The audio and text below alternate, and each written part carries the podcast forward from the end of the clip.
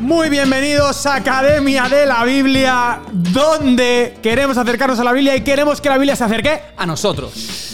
Y estamos aquí desde los estudios, porque se dice en plural, no se dice el estudio, se dice los estudios Siempre. de Academia de la Biblia Podcast. Desde donde, bueno, pues reflexionamos en torno a la Biblia y a otras consideraciones. Somos A un la poco, sí, a la vida, um, a la cultura, al arte, las ciencias, la fe, el día a día, lo social, lo antropológico, lo psicológico, todo bien.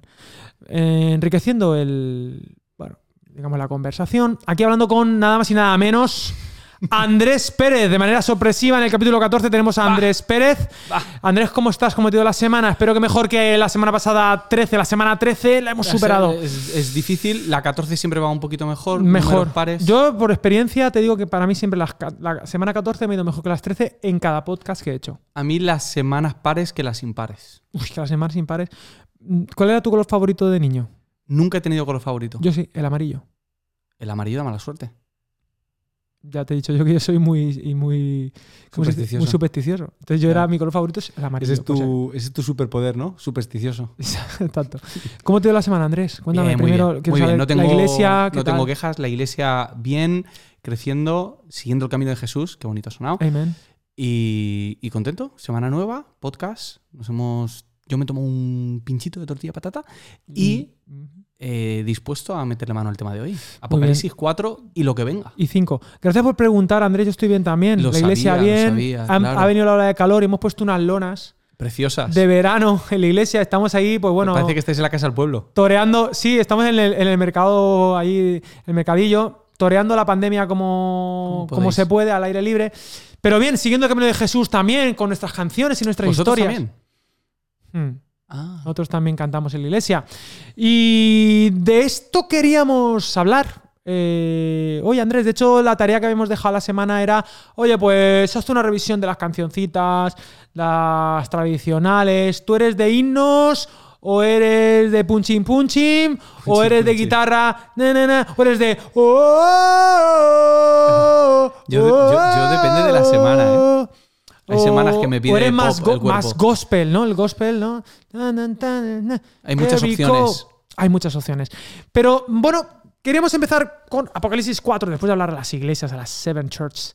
A hablar de esta imagen, capítulo 4, capítulo 5 Apocalipsis. Es una imagen apoteósica del cielo, donde se adora al cordero, que es un león, ¿no? Esta paradoja, donde hay. eh, unas multitudes, también en plural, ¿no? Señor, digno eres de recibir la gloria y la honra y el poder, porque tú creaste todas las cosas y por tu voluntad existen y fueron creadas. Y todo este, todo este momentum de adoración, de expresividad, de alabanza, de música, capítulo 5, Versículo 9, y cantaban un nuevo cántico diciendo, digno eres de tomar el libro y de abrir sus sellos, porque tú fuiste inmolado y con tu sangre nos has redimido para Dios de todo linaje y lengua y pueblo y nación, y nos has hecho para nuestro Dios reyes y sacerdotes y reinaremos sobre la tierra.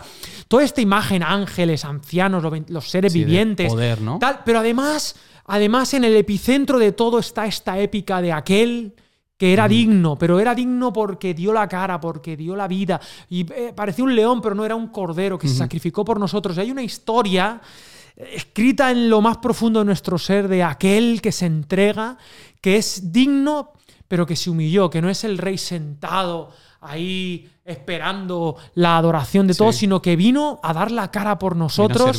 Sí, sí, sí. Es un poco Thorin, escudo de roble, hijo de Thrain, hijo de Thror, que en la película tercera de El Hobbit y, lo- eh, eh, y la batalla de los cinco ejércitos sale. Y entonces los enanos están muy desanimados allí en las puertas de Erebor. Pero cuando sale Thorin, sale delante. Los reyes van en primer lugar ahí a sacrificarse. Y entonces dice Bilbo, le dice a Gandalf, que están allí en la ciudad, diciendo: Los enanos están volviendo a atacar, ¿qué es lo que está pasando? Y dice Gandalf: Están siguiendo a su rey. Dice, dice, forman detrás de su rey. Claro, está el Thorin allí. Es Gandalf, eh, todo lo que decía El- un tuit. Todo lo que Todo dice lo que Gandalf tweet. Va a misa. Gandalf el gris, gris, que luego sería, después de resucitar, Gandalf el blanco. Ojo a las resurrecciones de Gandalf, que ya se creía Goku. Pero en cualquier caso, esta imagen es preciosa del rey que se sacrifica.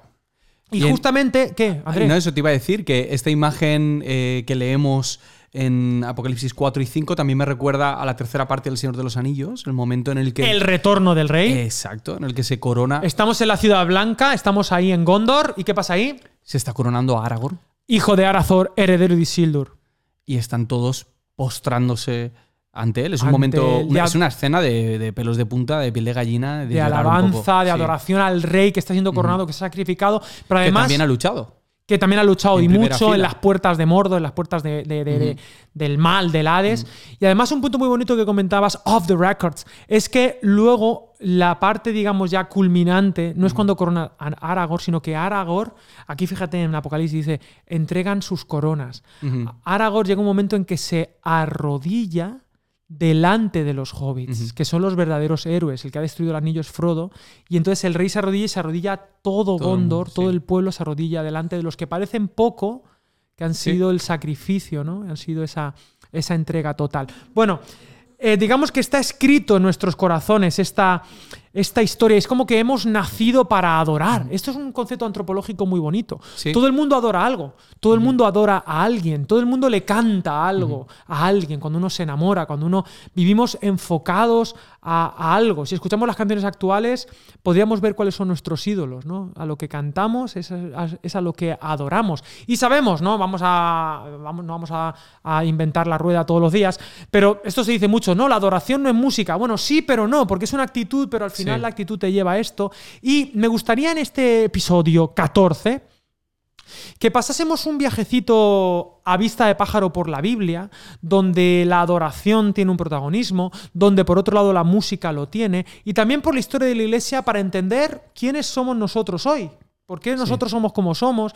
También estos estas vacas sagradas que en el mundo evangélico o en el mundo evangelicalista o no sé cómo llamarlo, hemos construido nuestro pequeño Su terreno. nuestro, sí, ¿no? nuestro Nuestra territorio, parcelita. nuestra parcelita de mercado cristiano o de industria, vamos a decir, cristiana, de dónde venimos y quizá también pensando para dónde vamos y cómo podemos ayudar a esta parte Claro. artística desde la escritura. ¿Qué te algo, parece algo todo que, esto? que me parece importante antes de, de ir al principio de, de la adoración,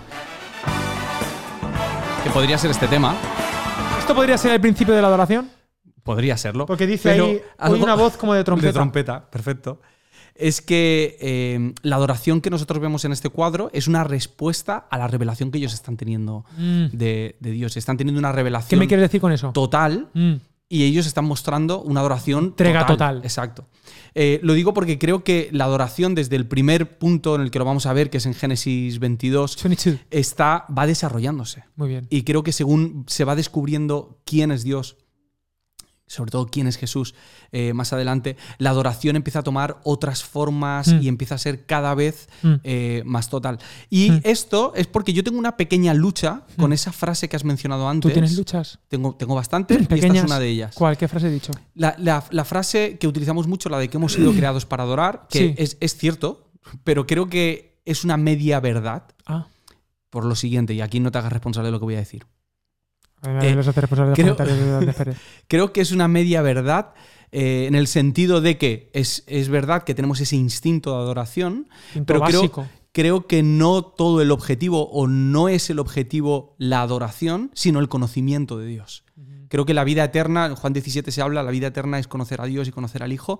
Y creo que en realidad la adoración es la reacción ante ese conocimiento de, de la, de la persona de Jesús. Y por eso, según se va conociendo más a Dios a lo largo de la Biblia, las reacciones y las manifestaciones de adoración son, son diferentes. Con esto no estoy negando que hemos sido creados para adorar. Andrés, para Isaías- nada, para nada. Isaías 6, creo que eso por ahí, habla de, de este tema, pero bueno, simplemente un Bueno, otro uno- punto de vista. Uno de los eh, es una frase que se utiliza mucho, creo que en la Declaración de Westminster, Westminster dice que hemos sido creados para adorar a Dios y disfrutar de él, o disfrutar Mira, de pues él y estaría- adorarle. Ahí ¿no? estaría la combinación. Por eso la perra gorda para ti. Sí, bueno, Te compro. esta es, es cierto. Pero es que además la adoración, cuidado, no hay que verlo como un, un es- un- como ese, esa sumisión enfermiza, sino justamente lo, la adoración es el disfrute del De Dios, conocimiento claro. de, la, de la belleza, ¿no? Lo- cantas aquello que disfrutas, ¿no? Cuando estás en un partido de fútbol, eh, lo, lo, lo, Sí, lo, sí. lo que sea, estás disfrutándolo cuando estás cantándole a, a- a la persona que amas o qué sé yo, qué sé yo, lo que sea. Adoración. Génesis 22. La primera vez que aparece la palabra adoración es en Génesis 22 y allí lo que hay es de todo menos música. Hay un pater llamado Abraham que mm, ha escuchado que tiene que sacrificar a Isaac. Él lo ve como normal porque todos los dioses en aquella época pues, pedían chiquillos para matarlos porque era lo que había que hacer porque si se está Dios enfadado. Entonces va al monte Moria, oh sorpresa, eh, Tolkien siempre con su tol- toque. mm, al monte Moria a sacrificar a Isaac. Y es aquí donde dice, entonces dijo Abraham a sus siervos, esperad aquí con el asno, que yo siempre me imagino al asno de Rec ahí, siempre Sí, eh, llevando cosas, siempre hay un asno. Y yo y el muchacho, es decir, yo e Isaac, que significa risa, iremos hasta allí y adoraremos y volveremos. Aquí, Ahí. adoraremos es the first time. La primera vez que aparece la palabra adoración. Es verdad que hay otros momentos de adoración, por ejemplo, Caín y Abel, la ofrenda. Ese sacrificio, sí. Eh, pero- Pero la primera vez que aparece la, palabra, palabra. es aquí. Y es muy interesante porque aquí Abraham parece que está mintiéndole a los, A los que siervos. Iremos, adoraremos y volveremos. Ese plural puede ser majestático. Eh, porque vas a dejar al chiquillo allí matado, vas a volver. Pero no, porque Abraham, como le había dicho, en, este, en tu hijo se le llama descendencia, dice, mi Señor lo resucitará. Esto lo explica Hebreos. Ujú. Voy rapidito porque no, no quiero, o sea, quiero confundir a la gente. Pero básicamente va, él va a sacrificar a su hijo como la costumbre, la costumbre de, de los pueblos, de que si no era suficiente con una ofrenda de cereal, había que matar un animal pequeñito, si el animal pequeñito había que matar un animal mayor, si no dos animales, si no un toro, si no te hacías heridas y si no lo más valioso que era tu descendencia, ¿no? Era como para aplacar la ira. Pero oh sorpresa, cuando va a encuentra con sacrific- un Dios diferente. Cuando va a sacrificar a Isaac, Dios dice, detén tu mano. Esto yo proveo, Jehová Jiré, Yahweh Jiré. Yo no el soy como el resto. yo no soy como el resto, yo voy a proveer el sacrificio para que tú me adores, para que tú me conozcas. Yo soy el dador, yo soy gracia. Lo que quiero es que confíes en mí, el Padre de la Fe. fe. el Padre de la confianza. Es el Dios que siempre ama, siempre compasivo. Y básicamente la adoración es, en- es en- entrar en ese disfrute de conozco a este Dios que se entrega a mí. Sí. Ese es Jehová Jireh, ¿no? Bueno. Fantástico, nada de música, pero sí que hay una obediencia en respuesta a un conocimiento de ese Dios. ¿Qué música sonaría, no? Si pusiésemos una banda sonora a ese momento. eh, No la tengo. no la tengo. El padrino. Esto no estaba. No estaba, no esto no estaba- estaba esto es de Dios. Esto es de Dios. Esto es lo que pasa. ¿No queréis ser pentecostales? Pues os lo perdéis. Qué momento, eh. Y cuando llegue. Sí, la adoración en este caso es cero romántica. No, al contrario. Nuestra adoración hoy en día tiene un toque como Siempre, muy las manos levantadas emocional y romántico. Y, y en este caso las manos estaban levantadas hacia el cielo, pero con un cuchillo. Con un cuchillo en la mano. Sí, Como decía Calvar. Calvar, un buen predicador debe tener una Biblia en una mano y un, cuchillo, en la otra. claro. Tendrá más cosas. Pero bueno, Sí. ¿por qué no? Why not? Mm. Bueno, este es Abraham. Y a partir de aquí se desarrolla todo el tema de la adoración como respuesta a, a- a quién es Dios. Y es precioso, precioso, porque luego, por ejemplo, nos vamos a Éxodo y aquí vamos ya a alabanza. No voy a entrar, mira, si quieres, yo tengo un curso de adoración en la Academia de la Biblia donde explico adoración, alabanza, Sí. música, arte, todo esto. Entonces, bueno, vamos a, a ser mayores. Y en el capítulo 15, quiero recordar, Sí. de Éxodo. Canto de Moisés y María. y Aquí Miriam. aparece esta primera alabanza hebrea, es la primera del pueblo, la primera Sí. canción que canta el pueblo, es la canción de nuevo en respuesta a lo que Dios ha hecho, porque Sí. siempre es en respuesta, en respuesta a, a- a un Dios que se revela como el libertador de los esclavos, de los últimos, de los oprimidos. En este caso del pueblo hebreo, que no son solamente un pueblo, cuidado aquí voy a decir, no es un pueblo étnico de sangre pura, sino que hay de todo ahí. Son los esclavos, los últimos, que han salido y entonces han cruzado el Mar Rojo, han sido bautizados, por decirlo de alguna manera, los enemigos se han quedado atrás y entonces una mujer, Miriam, la hermana mayor de Moisés, entonces cantó. Moisés y los hijos de Israel este cántico de Jehová y dijeron, no, perdón, Mi- Miriam, es el cántico de Miriam, pero Miriam baila con panderos, Sí, danza, bueno, es, la, no sé es qué. la- es la última escena del Príncipe de Egipto. Claro, que ahí están cantando Mariah Carey Sí. y Winnie, Houston. Menudo elenco. Ahí están así cantando. cualquiera. Así cualquiera Hombre, adora. ¡Libéranos! ¿Te acuerdas de la canción esa? Uf, qué temazo. Los pelos como escarpias. Cántico de Moisés y María. Y fijaros, porque esta primera canción habla mucho. Andrés, yo te quiero decir una cosa. Que me quiero interrumpir a mí mismo para que Joan no se enfade. Para que no sea yo. ¿Quién es Joan? No lo sabéis quién es Joan, pero Joan es una persona que ya Joan veremos. está aquí. Él, él is O sea, here. él no se le ve, pero él está, está, entre aquí. nosotros. Sí. Mira, yo echo de menos esto hoy en día. Esta épica de este Dios que nos liberta. Hay que recuperarlo. Y, y- y- Cantaré yo al Señor porque se ha magnificado grandemente. Ha echado en el mar al caballo y al jinete. Jehová es mi fortaleza, mi cántico. Este es mi Dios, yo le alabaré. Tu diestra, Jehová, ha quebrantado al enemigo. Enviaste tu ira, los consumió como hojarasca. Se juntaron las corrientes como un montón. Está hablando de todo el mar, no estoy soltándome, ¿no? Sacaré mi espada, tal. Uy, qué bueno, qué épico. Es que esto es total. Esto tiene que sonar Rohan. Na, na, na, na, na, na, na. Extendiste tu diestra, versículo 12. La tierra los tragó. Condujiste en tu misericordia este pueblo que redimiste. Fíjate, Ojo. la redención no es del Nuevo Testamento, es del Antiguo. Ya. No hay estribillo aquí, ¿eh? Eh, bueno, Esto es pero. estrofa. Termino. Versículo Torra. 20, 20. Y María, la profetisa, hermana de Aarón, tomó un pandero en su mano. Hola, el pandero. Y todas las mujeres salieron en pos de ella con panderos y danzas. Y María les respondía: Cantad al Señor, porque en extremo se ha engrandecido. Ha echado en el mar al caballo y al jinete. Chavales, ¡qué canción! Esto, esto es. Debería volver. Esta canción debería volver. Todo el mundo conoce la canción de Echó a la mar. Bueno, todo el mundo no, no sé cuántos Alguno. años tienen lo que nos están escuchando. ¿Cuántos años tiene el mundo? Pero esto es una canción que eh, se cantaba en los años 90, 90, épica. en La las de iglesias pentecostales, sobre todo. Echó a la mar los carros del faraón. ¡Hey, ho! La, la, la, la. Pero bueno, básicamente es un cántico de libertad. En Éxodo se nos presenta el Dios que libera a un pueblo y que genera alabanza. Y esto es una tónica constante en el Antiguo Testamento. Sí. Vamos a ver constantemente a Dios diciendo, che, confiad en mí, yo os saqué de Egipto. De hecho, el primer mandamiento de los diez mandamientos es ese: Yo soy Jehová, tu Dios, que te Sí. sacó de Egipto. Y- no y- tendrás a dioses ajenos delante Y de tienen mí. que recordar todo el rato lo que Dios ha hecho por ellos para no desenfocarse. Necesitaban recordar eh, las obras de, de Dios sobre su pueblo. Claro, y una de las maneras es la, la- la canción, canción. la música. No hay movimiento artístico, cultural, no hay etnia que no tenga música, que no venga acompañada por su himno. Sí. Pero yo estoy hablando de- del rap, estoy hablando de. Bueno, tenemos nuestro grupo, ¿te acuerdas que tenemos un grupo de rapto? Eh, rapto. Estamos a punto de sacar el primer single Sí. en vinilo, En vinilo y en Laserdisc. en Laserdisc, ¿vale? Y en. ¿Cómo se llamaba eso que no funcionó? Que sacó Sony. En, en minidisc. Oh, minidisc. ¿Qué pasó con minidisc? Fue un bluff, ¿no? Sí, como muchas cosas. Bueno, siempre hay buenos intentos, pero siempre hay una expresión musical. En la Reforma Protestante lo hubo, en la renovación eh, del siglo XX del cristianismo, en todo ha habido un movimiento musical. Incluso la iglesia primitiva vino acompañado de una música, de una expresión diferente, pero antes, incluso en el Antiguo Testamento, la fe vino siempre acompañado por, por- por- por los salmos, vamos Sí. a ver ahora, ¿no? La, la- la- la himnología. Y hay que, hay que recordar que las canciones en aquel entonces también tenían eh, un valor mm, mnemotécnico. O sea, les- Ah, les ¿qué es ayudaba- mnemotécnico? Les ayudaba a recordar las historias acerca de, de Dios. Y lo que Nemo viene, viene de memoria, que es justamente lo que no tenía Dory, de Buscando a Nemo. Exacto. Mnemotécnico. Ah, bien, verdad, verdad, para que la gente se acuerde. Eso es- lo que acabo de hacer No también es un recurso mnemotécnico. Vale. Pues eh, los salmos, por Sí. ejemplo, o más adelante, que lo, lo- lo podemos hablar, pero el mismo apóstol Pablo utilizaba esto para que la gente pudiese digerir eh, la doctrina y la teología. Es una manera de interiorizarla. Bueno, ahí hay un punto muy importante. Hoy en día esto lo hemos dicho por activa y por pasiva. Y es que las predicaciones normalmente tienes que ser un gran orador para que la gente te recuerde.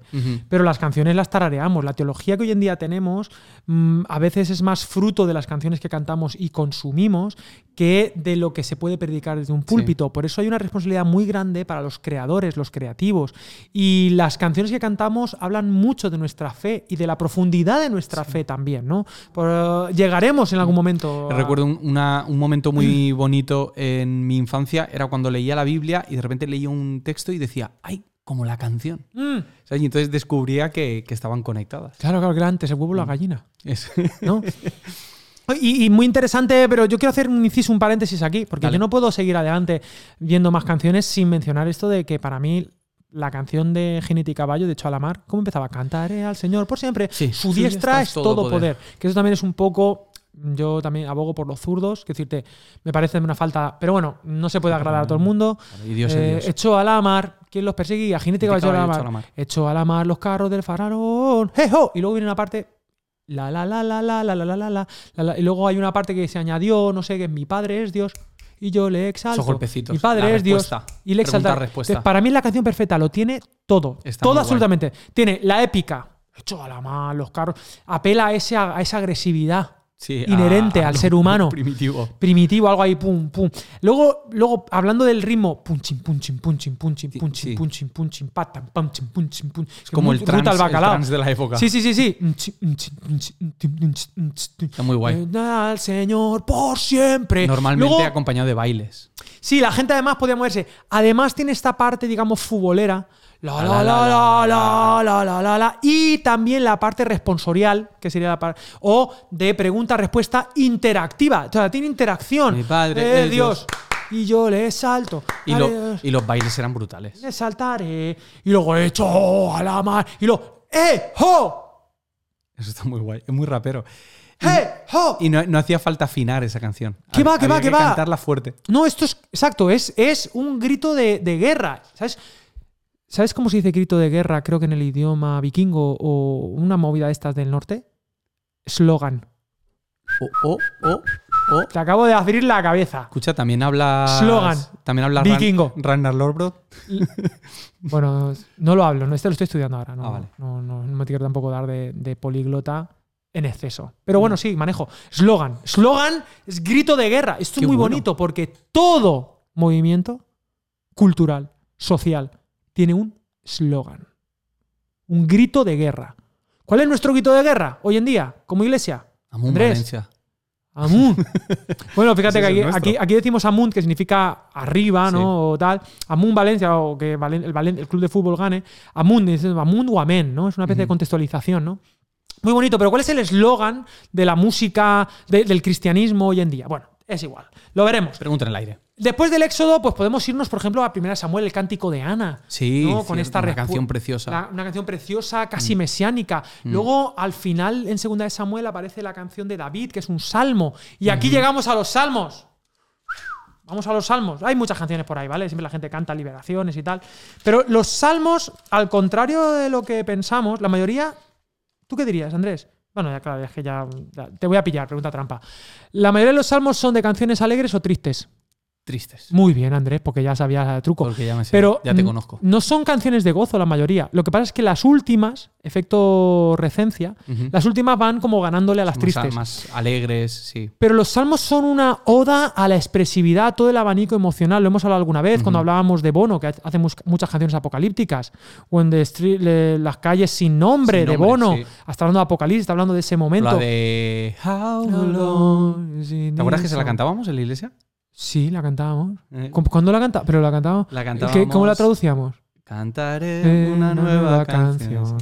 Que esto lo recuperó muy mucho Michael W. Smith en su disco Worship. Hizo. Ah, cierto. Eh, que la, recuperó de, mm. de, Bono, ¿no? Fíjate. Ese, disco tiene historia, pero luego si acaso lo No sé si llegaremos hoy. Ya, me, ya me temo, me temo que no, Andrés. Me temo que vamos a tener que hacer una, un retorno, una segunda parte. ¿Porque cuánto llevamos, Guille? Nada, 17, 18, 19. Lo que sea, da igual. Dice tu hermano, siempre dice que no. Que no, Guille dice que no, porque él es un negacionista. Pero el que llega tarde es él. El negacionista de la música cristiana. no, es que la música cristiana no existe, es verdad y no, y sí. Y sí y no. Pero bueno, llegamos a los salmos. Los salmos son, eh, pues eso, el abanico de emociones total, en el que se han inspirado, yo diría literalmente millones de personas. Ha sido no solo el salterio hebreo, sino también del mundo, del que bebemos todavía hoy, donde están todas las emociones validadas en una relación con Dios, de conocimiento de ese Dios, en medio no solo de la alegría, sino de la desesperación, del agobio, de la depresión, de la ansiedad, de la persecución. Parece que no tienen filtro. No, no, no tiene filtro. El autor del Salmo saca lo que, expresa, lo que tiene dentro. Y, y, representa un pueblo y representa un pueblo. Tenemos los salmos de David, de Asaf, de varios, y todos, y todos estos salmos, pues eso, reflejan la realidad humana, ¿no? yo, yo siempre lo digo, he hecho mucho en falta esa autenticidad de David, ¿no? Cuando, por ejemplo, ese lío de Betsabé o, esa desesperación en la cueva de Adulam o tal, él lo, lo, verbaliza, lo expresa. Y desde ese barro es que la gracia de Dios se puede manifestar, ¿no? Esa, esa autenticidad. Es una manera también los salmos de entenderte a ti mismo, de poner palabras a lo que estás sintiendo cuando a lo mejor no lo sabes muy bien. Eh, recuerdo que hace unas semanas hablamos de eh, Jonás, cuando Jonás estaba en el vientre de la ballena, eh, como la oración que, que él pronuncia está cargada de versículos y de partes de otros salmos, ¿no? Como le ayuda en ese momento, algo que quizá no es suyo, pero le ayuda a entender lo que está pasando y a poner palabras a tu boca y, y, hablar con Dios. Es un lenguaje en común que encontramos. Estoy pensando en el libro de Roba como un artista, no recuerdo el autor. Austin Kleon. Austin Kleon. Y, uh, y un concepto muy importante, la propia eh, escritura se nutre eh, los unos de los otros. Y tú puedes mm. ver cómo los salmos se desarrollan más adelante en profetas. Hay como hiperlinks, ¿no? Exactamente. en el propio Jesús, cuando él lee cuando él recita de memoria el Salmo 22, el Eli Lama Sabactani. Mm. Y es muy interesante, por ejemplo, mm, en Marcos capítulo 14, versículo 26, después de la Santa Cena o de la Cena del Señor, dice, después de cantar el himno se fueron al Monte de los Olivos, ¿no? Eh, que es esta sección donde ya Jesús va a Getsemaní, etc. ¿no?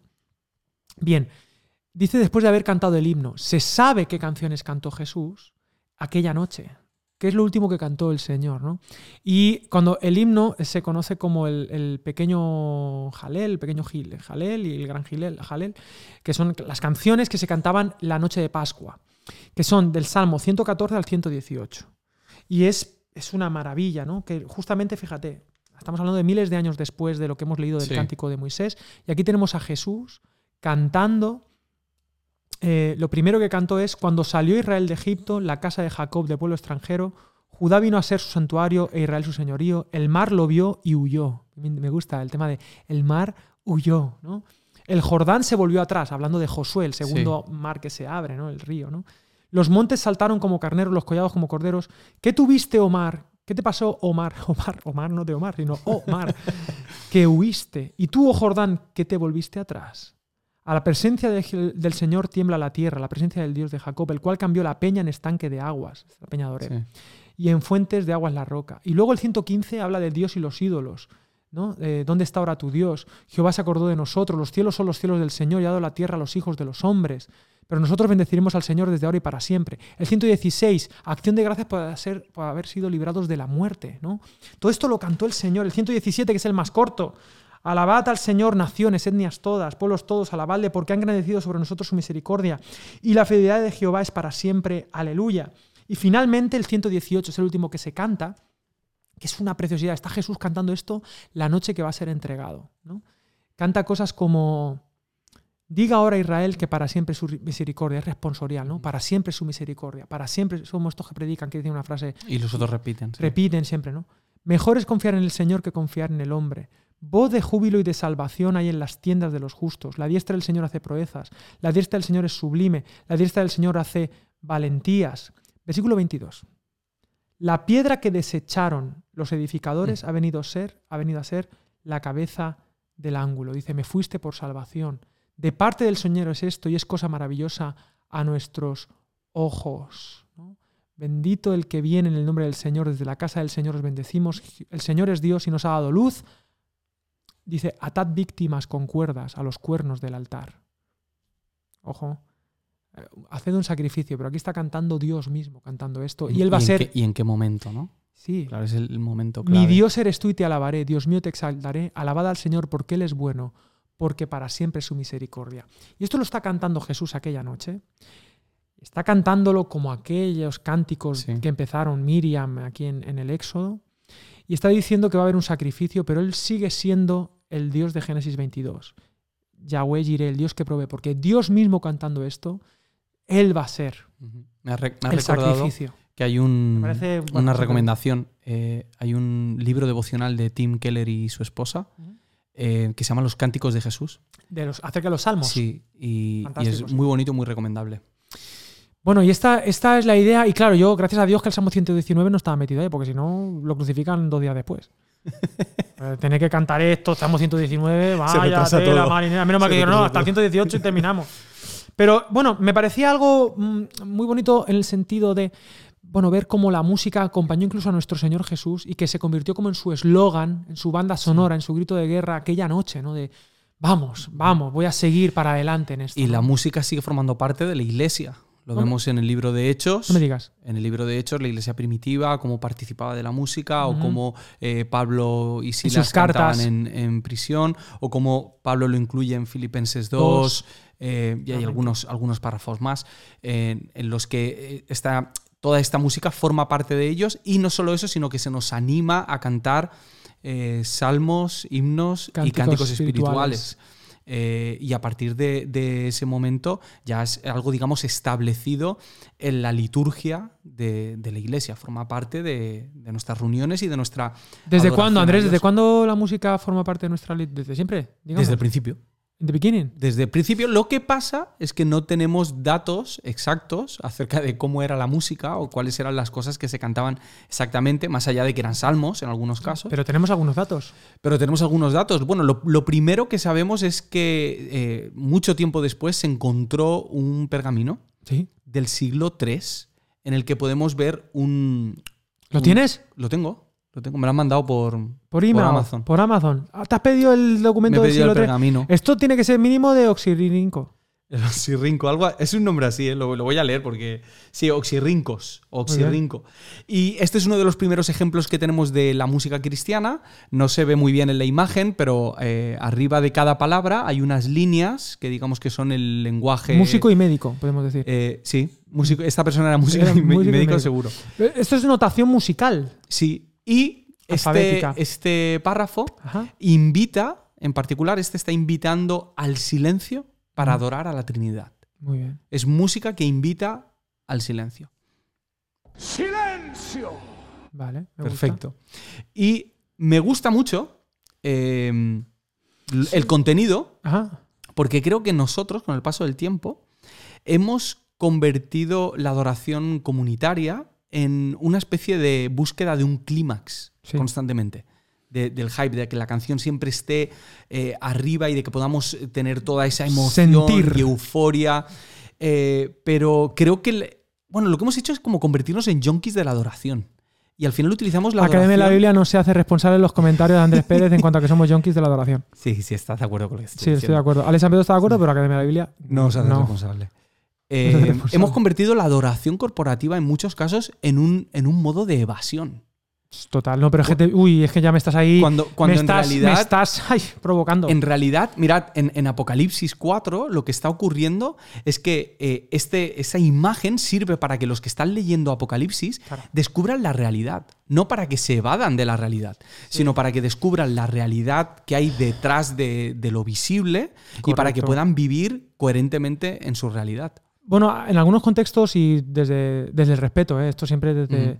Sí que ha habido una especie de énfasis o sobreénfasis, incluso actualmente, ¿no? en los movimientos de alabanza en algunos sectores, como que el gran gol de la alabanza no es tanto, bueno, voy a alabar, voy a apelar, voy a, a nutrir el intelecto, voy a alabar al Señor, voy a conectarme con esa ese Dios que es compasión, que es, que es misericordia, voy a confiar en Él, sino que parece que el gran gol es conseguir llegar a ese éxtasis, no necesariamente un éxtasis, digamos, pentecostal, ¿no? Pero sí un éxtasis de... Una explosión de, sabor, ¿no? Sí, de, de, bueno, entrar en una especie de flow, como diría Solzhenitsyn, del libro Flow. Sí, no, se llama, no. Eh, eh, eh. no intentes pronunciarlo. Es que es muy chungo. Un libro se llama Flow, ¿vale? De un psicólogo de, llegar a ese fluir y que incluso la canción pueda durar 45 mm, minutos, una estrofa y repetir. Y repetir, que esto, esto, esto no es solo de cristianismo, es de todo el mundo, ¿no? el rollo mantra evangélico. Y una canción que si la repites mucho es que es muy buena. Si dura poquito, claro, si la alabanza ha sido ordenada, ha sido mala tiene que ser, tiene que haber un rollo ahí, el rollo cántico nuevo, ¿no? Una pérdida de control. Sí, o un, o un hoy voy más para allá y todo. Y mm. como es espiritual, cuanto más dure, mejor. Entonces, igual te puedo hacer un, una, un momento de adoración de dos horas con dos canciones y tres palabras. Que yo no digo que no, ni que sí, quiero decirte, pero se busca eso como modus operandi, como, como éxito. Que puede mm. haber momentos, esto es como en cualquier relación dinámica, pero ha habido este movimiento un poco, mm, y creo que esto es la, expresión máxima de que comentas de evasión. Es decir, el momento de alabanza es un momento no para, para la tierra, ¿no? sino para olvídate, este típico, típico comentario, deja tus problemas en la puerta, que es, absurdo mm. porque sales y están allí esperándote, ¿no? y Pero luego cuando salgas lo coges. Claro, y es como dices, es como, bueno, en lugar de ver una película para olvidarme los problemas, alabo a Dios para olvidar. Y no es eso la intención de y, y lo malo de esto es que los cristianos, especialmente los evangélicos, hemos perdido el arte de la contemplación y del silencio y de observar en la presencia de Dios y, de saber quién es Él y de mirar para adentro. O sea, al final no estamos presentes. Estamos en un tiempo de adoración, pero no, estamos presentes, estamos evadidos. Sí, sí, no ponemos toda la carne en el asador, mm. nuestra vida ahí, ¿no? Y cómo implica eso a, mi ser, a mi mm. día a día. Jesús no dijo nunca adoradme, aunque hay que adorarlo, pero sí nos dijo muchas veces seguidme, ¿no? Sígueme. Por lo tanto, debe haber una conexión entre mi vida expresiva delante de Dios y mi seguimiento de Jesús y cómo responder a, a él. Y en la historia de la iglesia hay más, hay más Bueno, la, música se sigue eh, desde ese momento, bueno, que nosotros sepamos, eh, sigue creciendo, lógicamente, se sigue desarrollando. Tenemos la música en la Edad Media, que era más coral. Recordemos que en la Edad Media eh, Dios, Dios, formaba parte del, del, todo para ellos. Ellos consideraban a Dios como una realidad y veían sus símbolos en todos lados, estaban rodeados de esa idea. Eso sí, la Edad Media, por supuesto, tiene sus lados eh, oscurísimos, pero... Eh, este y clarísimos también, ¿eh? que la Edad Media le hemos dado mucha caña y ojo, que, ahí guardamos la cultura buena. Y ahí sobre todo mandaba el canto vocal, después tenemos el renacimiento. En el renacimiento la iglesia no se suma mucho al cambio. ¿Por qué?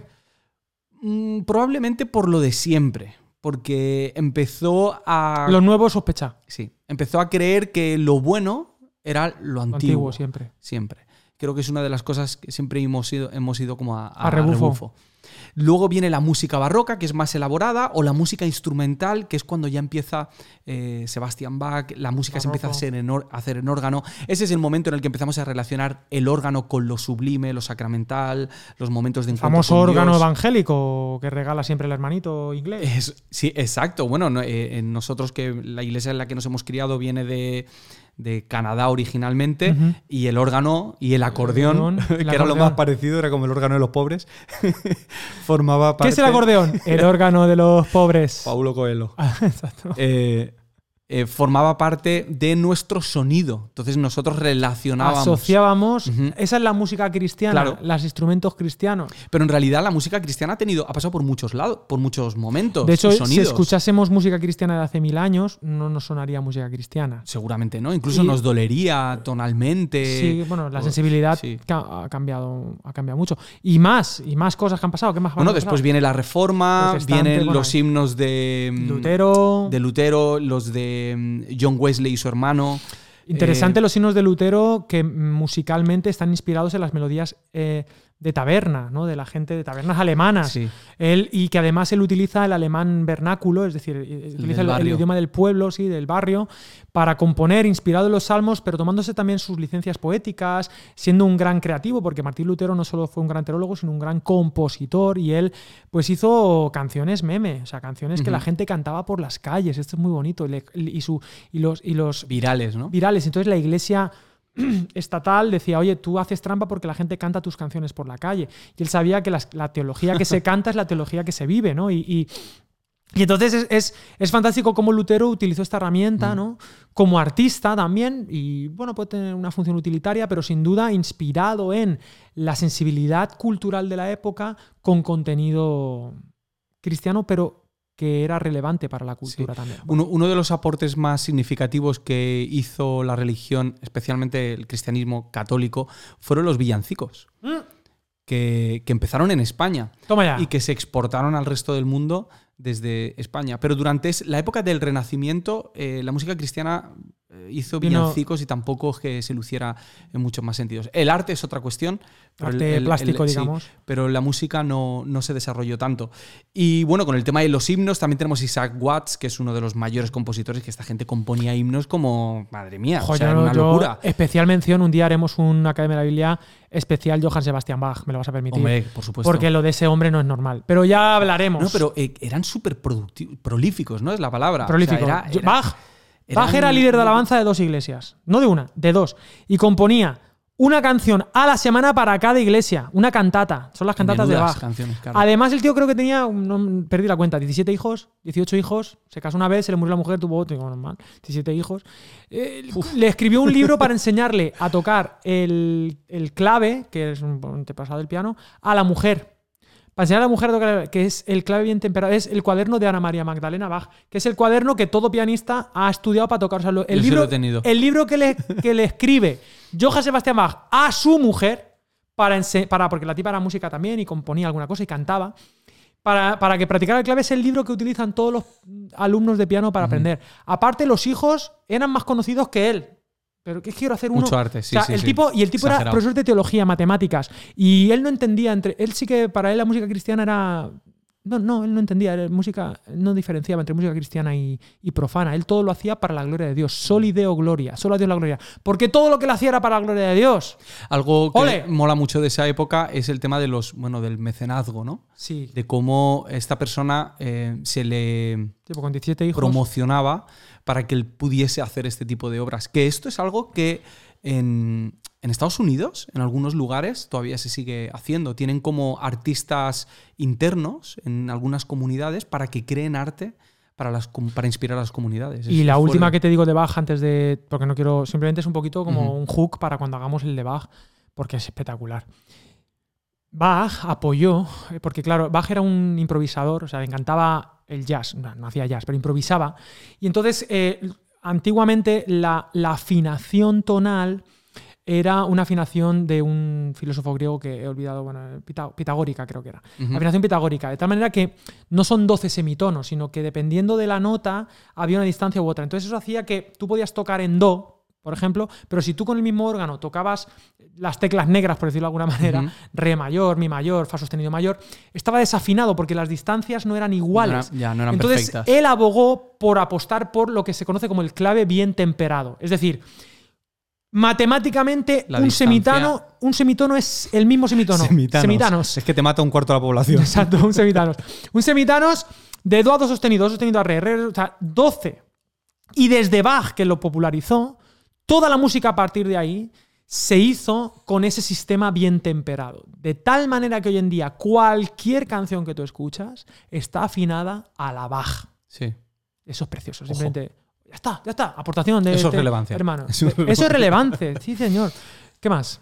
Bueno, la música cristiana pasa por muchas etapas. Muchos. La más reconocida para nosotros, obviamente, es la que hemos vivido o la que más nos ha influenciado. Bueno, influido. eh, y es a partir de los años 60, cuando empieza el grupo de. te has saltado una cosa, simplemente una cosa. Dile, dile. Eh, los espirituales negros. Ah, por supuesto. Por supuesto. El tema de la, li- claro, eh, los- en la los- opresión, la sí. esclavitud o la, tal, los espirituales negros. eh, claro, ellos, ellos recuperan la épica de, oh, sorpresa, Éxodo. Sí.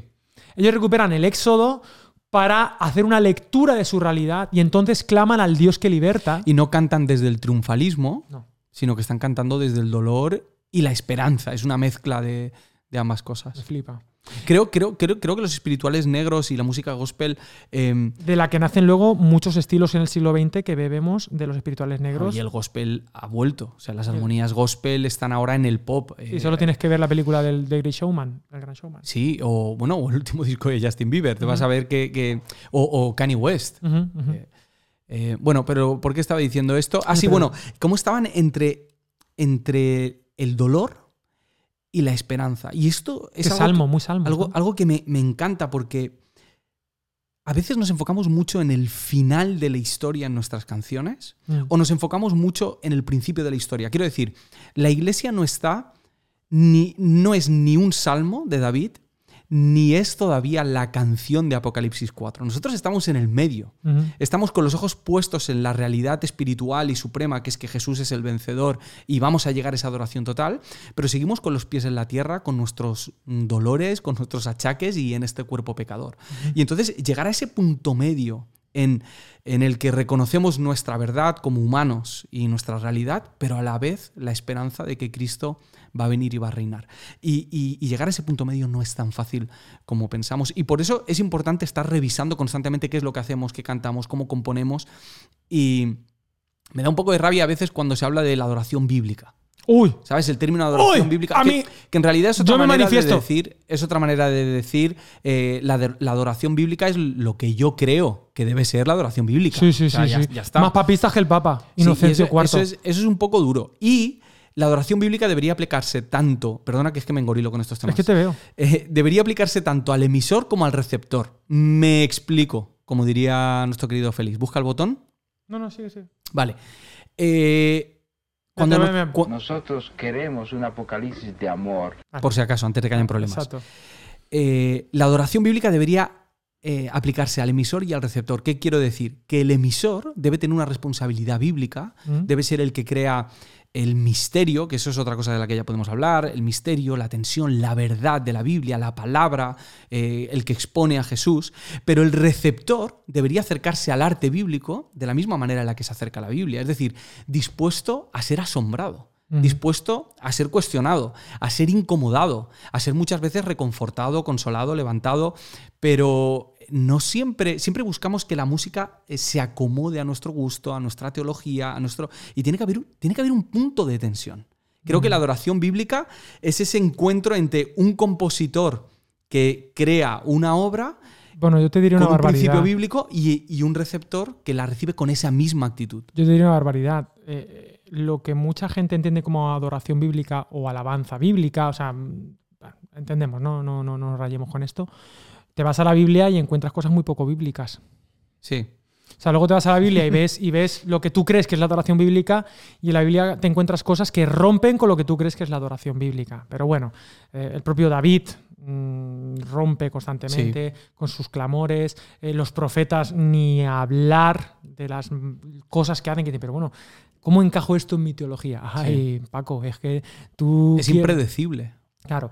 Y como ya te das por hecho, pero gracias a Dios que tenemos esta Biblia, este libro de deconstrucción que nos deconstruye Sí. nuestros a priori y nuestros dogmas, y por eso hace falta volver a la Biblia siempre, incluso para hablar de estos temas. Y volviendo a los espirituales negros, tío, es que esta gente, ese era su grito de guerra, su eslogan. Él nos va a liberar. Él nos va a liberar. Exacto. Él nos va a liberar. Y los liberó. ¿no? Y luego llegamos a los 60, venga, vamos a hacer este saltito.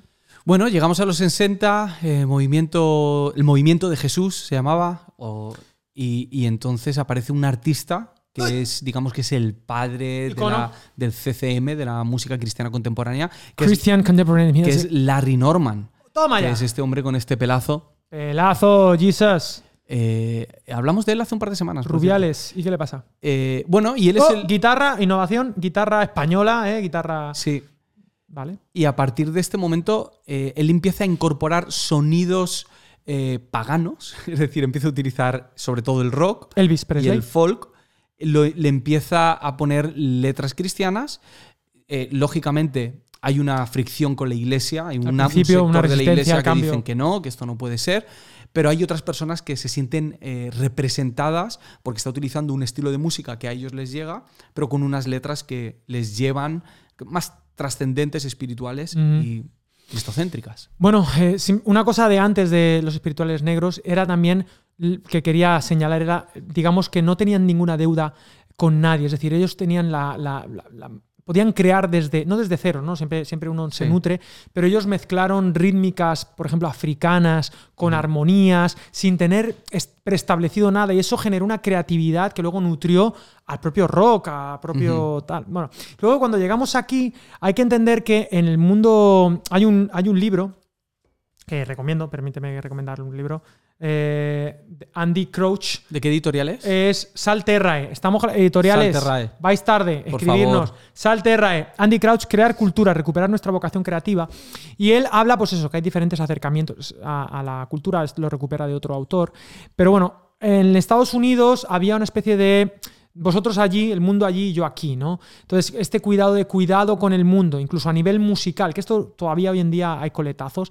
Entonces, no- los cristianos no tenían el permiso de consumir esa música que te llevaba al sexo, al pecado, que, que lo que hacían era las nuevas generaciones degradarlas y Lo que, ha, pa- tal. lo que ha pasado en los últimos 15, 20 años con el reggaetón, por ejemplo. Exactamente. Entonces, entonces, cuidado con esto porque esto degrada y demás. Pero entonces llega alguien con ese pedazo y dice, bueno, quizá puedo redimir esto y puedo, este estilo que atrae tanto, pero le puedo llenar de contenido. Y resulta que claro, esto fue una buena noticia, un evangelio para aquellos que puedo escuchar esta música que me gusta con este contenido, pero solo con este contenido. Que, Bueno, eh, entonces aquí empezó a crearse este submundo, ya no una contracultura, que sería positivo, sino una subcultura que lo que hacía era tener este, este mismo estilo, pero apto para cristianos. Hay que eh, matizar y decir que cuando hablamos de Larry Norman o... Pues eso todavía no ocurre así. Claro, no, eh, estamos... no estamos hablando de música de adoración específicamente, sino de música cristiana. Sí, no eran con canciones contenido- que se cantaban en las iglesias. A ese punto ya llegaremos. Otro, otra persona muy importante en esto es André Crouch. Andrea, que no es Andy Eh, Crouch, que tiene comparte apellido. Sí, es verdad. es otro. Este sí, Jesus is the answer El for the mismo. world. Y André Crouch también en este sentido incorporando los sonidos gospel y más eh, corporativos, más comunitarios. Congregacionales. Vale, muy bien. Interesante. La música, bueno, pues lógicamente sigue evolucionando, llegamos a los 90. Llegamos a Academia de la Biblia. Academia de la Biblia, llegamos a los 90, llegamos a eh, grupos como DC Talk, Jars of Clay. En inglés, Estados Unidos estamos sí, hablando, ¿eh? Michael W. Smith, eh. Todo esto se convierte en una industria gigante que mueve literalmente millones, Millones. de dólares. Millones, ¿no? millones.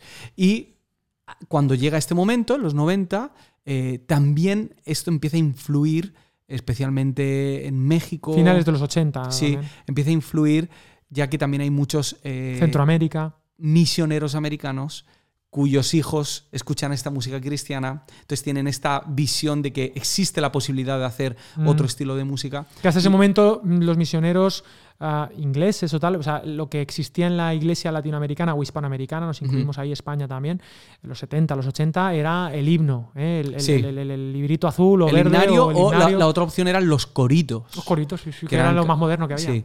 Eh, Guitarra española, ¿eh?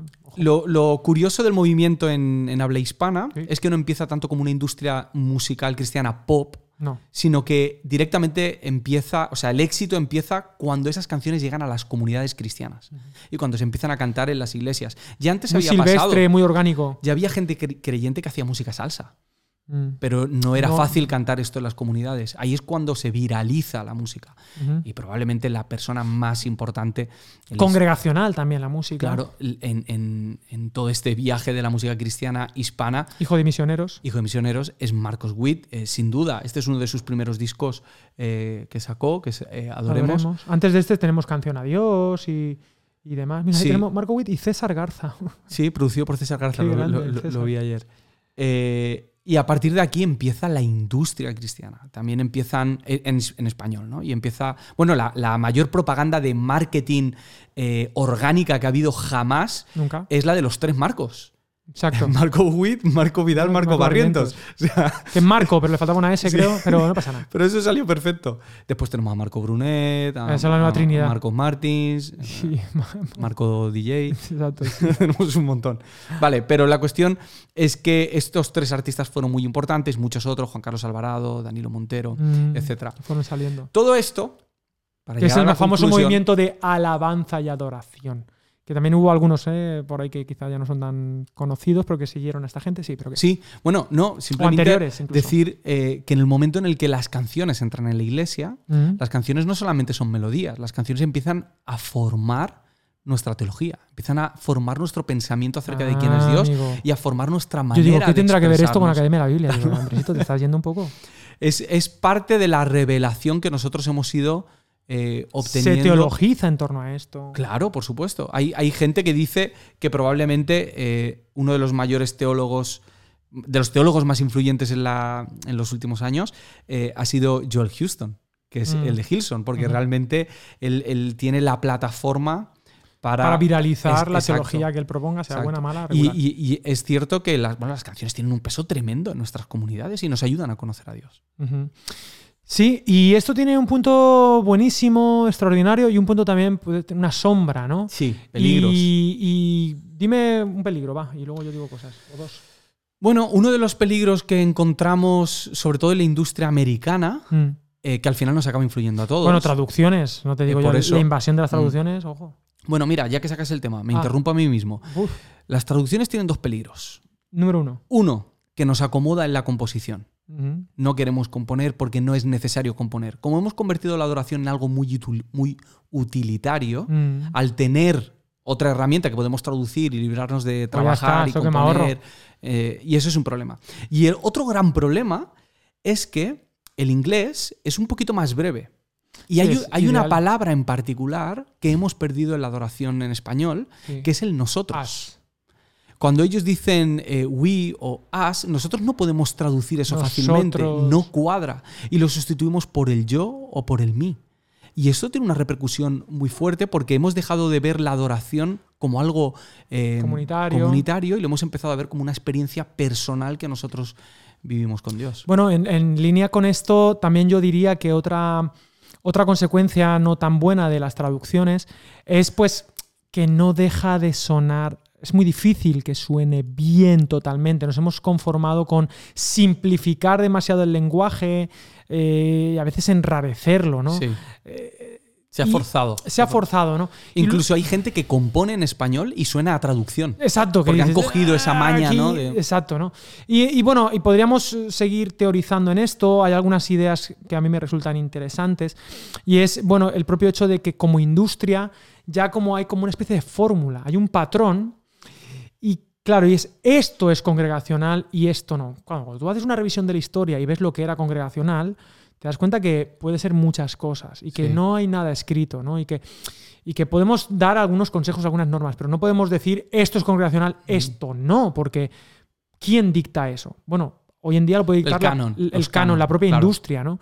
Y en una conversación con un amigo mío, se llama Francis Castañeda, y aquí si quieres abrimos él decía que con la música cristiana, bueno, decía dos cosas, que me dice, la música cristiana, bueno, esto lo decía, que lo decía creo que Francis Schaeffer, pero me lo dijo mi amigo Francis, otro Francis. pero decía que cristiano es, o eso lo decía C.S. Lewis, bueno, cristiano es un muy buen sustantivo, pero muy mal adjetivo, Sí. ¿no? Música cristiana. En este sentido de etiquetarla, aunque sabemos que existe, no existe, lo que sea, pero como que la hemos ya eh, eh, encuadrado, Encasillado. encasillado con un estilo concreto, con un contenido muy concreto, con unas palabras que sí o sí hay que decir, con unas normas muy arbitrarias al final, porque al final el arte no deja de tener normas más o menos arbitrarias. Entonces tú has construido ya, digamos, ese marco. Con la autoridad espiritual que te da mm, el cristianismo, ¿no? Estoy- una cuestión espiritual, tú dices y enseñas, esto es Claro. lo que hay que hacer. Entonces tú educas a todo un público para Educar decirle es la palabra. esto es. Y a partir de ahora, todo lo que te voy a ofrecer es dentro de este marco. Y cualquier creativo que diga voy a intentar hacer otra cosa, no es que sea imposible, pero le va a costar muchísimo. Tiene que romper un paradigma de la Porque, gente. porque tiene que hacer un ejercicio de educación para Claro. que la gente diga, ah, pues esto también. Ujú. Y yo noto en la iglesia que aunque no es imposible, tenemos una resistencia al cambio mayor a veces que incluso la propia cultura, ¿no? Es como que eh, la cultura, digamos, general. ¿Qué piensas de esto, no? De la reeducación de esto. Y cuesta mucho como innovar en la iglesia cuando Creo- debería ser el espacio de innovación por, por, por, por vamos, excelencia. por excelencia. Sí. ¿no? Creo que eh, las, bueno, las pruebas hablan por sí solas. Mm. Eh, yo he estado en conciertos de Marcos Vidal eh, que digamos que rompe todas las normas de lo que sería alabanza congregacional, que Ujú. sería una canción corta, Sencilla con palabras cantar. que todo el mundo conoce, un vocabulario controlado y muy repetitiva, ¿no? Esas serían como las normas. Y, y Y no. de repente llega Marcos Vidal con una canción de cinco minutos, con tres estrofas Que no repite ni, ni mu. no repite, con un vocabulario totalmente fresco y he visto a 5 a 8 mil personas cantando canciones de Marcos Vidal sin parar Conectados. de manera congregacional. conectados. Eh, y, y esto, bueno, no es una cuestión de Marco Vidal, esto es una cuestión social. Eh, podemos ver una canción de reggaetón que se repite una y otra vez cantarla a miles de personas, sí, pero también vemos a Alejandro, Alejandro Sanz, cantando Amiga Mía con 35.000 personas en el Vicente Calderón y todo el mundo gritándola, ¿no? Entonces sí que existe la posibilidad de, de educar y de salir de esa predecibilidad Mm, eh, que, mm, que mm, hay en, Dios, en- bendito. en la iglesia. ¿no? Y eso es un problema, porque cuando hacemos música predecible, estamos eliminando algo de Dios que es precioso, que es el misterio y la belleza. Mm. No dejamos que la música represente el carácter de Dios y nos sorprenda en esto. Cuando hablamos del CCM, de la Christian Contemporary Music, una de las cosas que hacían eran, pues era casi casi imitar las melodías y demás. Y medio en broma decimos, ¿no? Que simplemente era cambiar Baby por Jesus. Sí. No tanto por el contenido, porque puede haber un contenido romántico para el Señor. O sea, en fin, Forma parte. forma parte, ¿no? Pero sí, yo lo que echo de menos ahí es la creatividad. Es decir, eh, por ejemplo, para mí el grupo que más ha influenciado en la alabanza en los últimos 10 años, o en la música de adoración, eh, ha sido Coldplay. O sea, Coldplay sacaba un disco hoy, y al año siguiente las bandas más importantes de música cristiana me sonaban a Coldplay. Las guitarras de Coldplay, las, las, los OO y los UU de, Coldplay, los Midleys de Coldplay, los Sela de Coldplay, ¿no? Y Coldplay es heredero de YouTube, por, que simplificar, que también tuvo su influencia en la iglesia y demás. Pero, por ejemplo, tú te vas a un Justin Bieber, yo me acuerdo del disco este del el, reloj. Este, un productor que sacó el disco, uno de los últimos de Justin Bieber hace tres o cuatro años o cinco años, da igual, que tampoco es santo de mi devoción, Justin ni tal, pero sacó el disco este y al año siguiente toda la o mucha de la música que yo escuchaba de, de, de cantantes cristianos eran Justin Bieber y, demás. Y digo, hombre, yo no sé si Dios nos ha llamado solamente a, ver y entonces a los meses saco esto un poco al Yo, yo echo de menos una propuesta, no en ningún caso, digamos, desconectada de la realidad, de lo que se respira en ese momento culturalmente, pero pero bueno, roba como un artista. Pero creo, creo, que también depende de la etapa por la que esté pasando el artista. Creo mm. que todos pasamos por una etapa de imitación, ¿no? Y luego tiene que haber una de descubrimiento personal. Sí, pero eh, sí, es verdad. Pero claro, que los más significativos del mundo cristiano lo que nos estén ofreciendo básicamente sea eso. Claro. A mí me. Aquí, aquí hay un, peligro, no sé si estamos llevando mucho el tema a este terreno. No, pero, está bonito. Estamos en la apocalipsis. Eh, en Estados Unidos, em, ellos tienen el, sistema en el que controlan el tema de royalties en las iglesias, en mm. las iglesias que pueden, las más conocidas, las más grandes, ellos em, eh, registran las canciones que cantan, es decir, declaran, por decirlo así, declaran que están cantando este Hemos fin de semana una canción de Michael W. Smith, otra de Chris Tomlin y otra de no sé quién, de Hillsong. Eh, y esto, eh, hay, un, hay un top ten de artistas que están siempre en esas listas.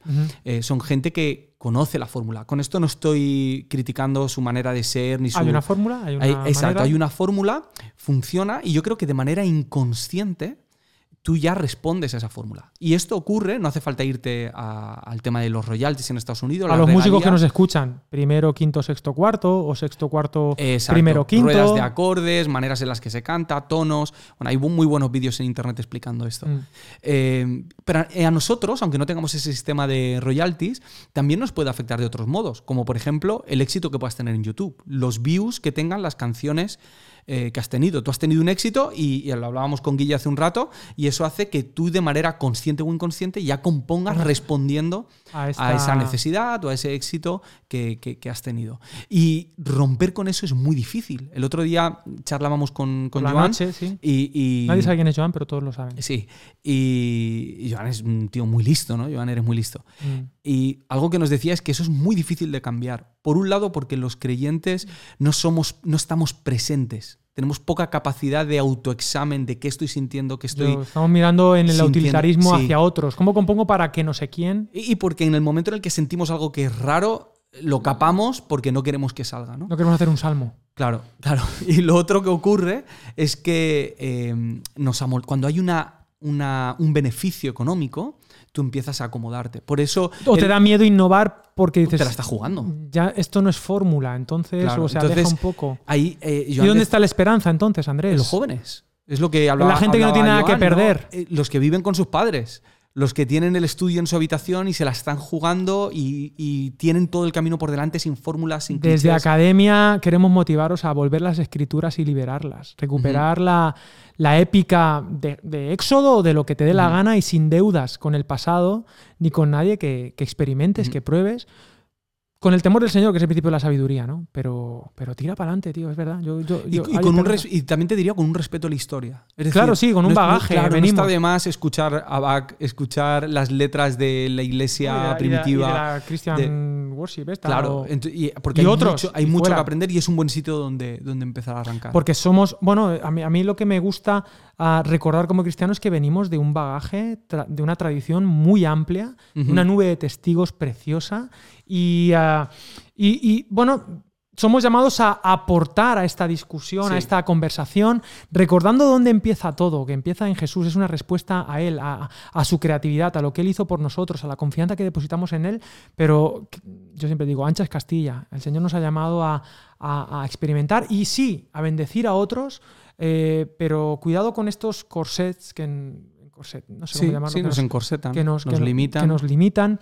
Y yo no sé si tú quieres comentar alguna cosita, porque yo quiero volver a Apocalipsis, porque Vuelve. quiero empezar donde. Te quiero terminar donde empezamos. Porque aquí en Apocalipsis 4 y 5 habla de este tema, del rollo del cordero, de, de la adoración, de la alabanza, las canciones, de ese momentum.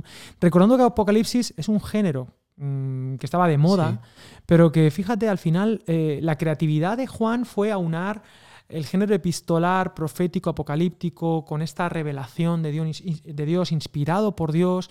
Ah, no puso nada nuevo, pero sí, era todo, todo nuevo. Y hoy en día nadie conoce otro apocalipsis que no sea este. Este es el que ha trascendido, el inspirado. Y, ah, y a mí me gustaría hacer esta invitación, ¿no? Haz algo que trascienda. O sea, que sea... Y para que trascienda tiene que ser para ti, importante en primer lugar. Ese, ese- esa búsqueda primero en, en- en ti y en lo que Dios está haciendo en ti, en esa relación viva con el Señor, en tu comunidad, para que trasciendas canciones para la eternidad. No te conformes con, con menos, ¿no? Eh, porque eso no enriquece. Yo pienso otra vez en Bach, ¿no? Ese hombre, ese hombre se murió sin saber quién era. ¿Quién era? Sí. Y hasta 70 Bueno, lo sabía mejor que nadie. Probablemente, exacto. Probablemente él lo sabía y por eso no necesitó hacer nada más. ¿no? Y escribió ahí Solideo Gloria. Y necesitamos nuevos eslogans, en el buen sentido. Necesitamos Sí. nuevos gritos de guerra que expresen el ethos de la iglesia, que es el movimiento más creativo de la historia. Hay una frase de Dostoyevsky que es muy conocida, sale en su libro El idiota, que es em, la, la belleza salvará el mundo. La belleza salvará al mundo. Es una frase que tiene su polémica y tal, pero me parece muy bonita. Y en, en el, en el libro de la, la opción benedictina, Ujú. Rodríguez dice algo muy interesante que creo que viene muy a cuento para el tiempo que estamos viviendo. Dice, en una era en la que se pone en duda e incluso se rechaza el razonamiento lógico y en la que la cultura popular ha entronizado las pasiones, el método de evangelización más eficaz es ayudar a los demás a experimentar el bien y la belleza.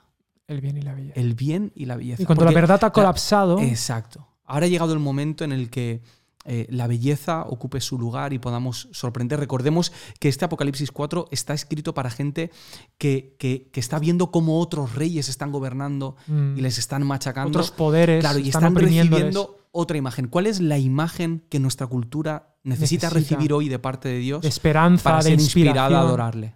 Bien y belleza, ¿no? La Biblia está empapada de esto, Andrés, y dejémosle con estos, estas cuestiones. No voy a hacer ni examen. Muy bien. Simplemente voy a anunciar un poco lo de la semana que viene. Ah, ¿verdad? Algo sorpresita. La semana que viene vamos a tener un invitado. Uh, ¿Vale? Y vamos a hablar de eh, una partecita que cantó el Señor mm. aquella noche. Salmo antes. 114.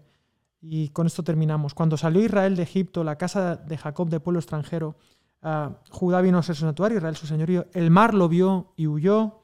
El Jordán se volvió atrás. ¿Qué tuviste, oh mar, que huiste? Y tú, oh Jordán, que te volviste atrás. Oh montes, ¿por qué saltasteis? Y vosotros collados, como corderitos, tal.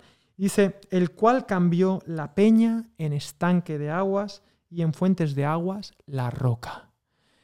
Ese momento es cuando Moisés golpea la peña de Oreb. Y la semana que viene vamos a hacer un podcast exclusivamente de ese pasaje que nadie termina de entender o no sabemos. Y vamos a dedicarle a esa, a esa peña de Oreb, esa agua que brota, que es un símbolo de Cristo, pero también muchas otras cosas. Es la, es por la razón por la que Moisés no entró en la tierra prometida. Claro. Hola, ¿qué pasa? ¿Qué haces? En Hebreos también se describe. Hablaremos de esto Con un invitado. con un invitado Muy de majo. honor muy majo, con una voz radiofónica. Por fin tendremos a alguien Por que fin. merece.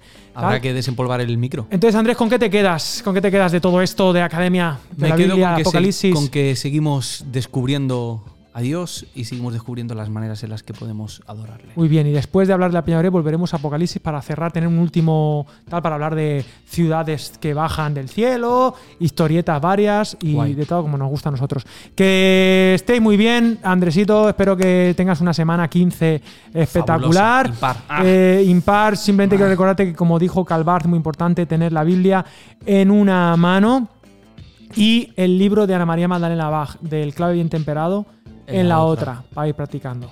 Y el cuchillo. Es muy típico que el pastor tenga que llevar la alabanza. Esto es más típico, el acordeón. Mm. El acordeón, ¿vale?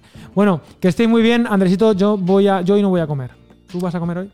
No, Porque ¿no? me duele mucho la muela. hagamos eslogan, grito de guerra, que disfrutemos y que podamos soñar con ese Apocalipsis 4 y 5.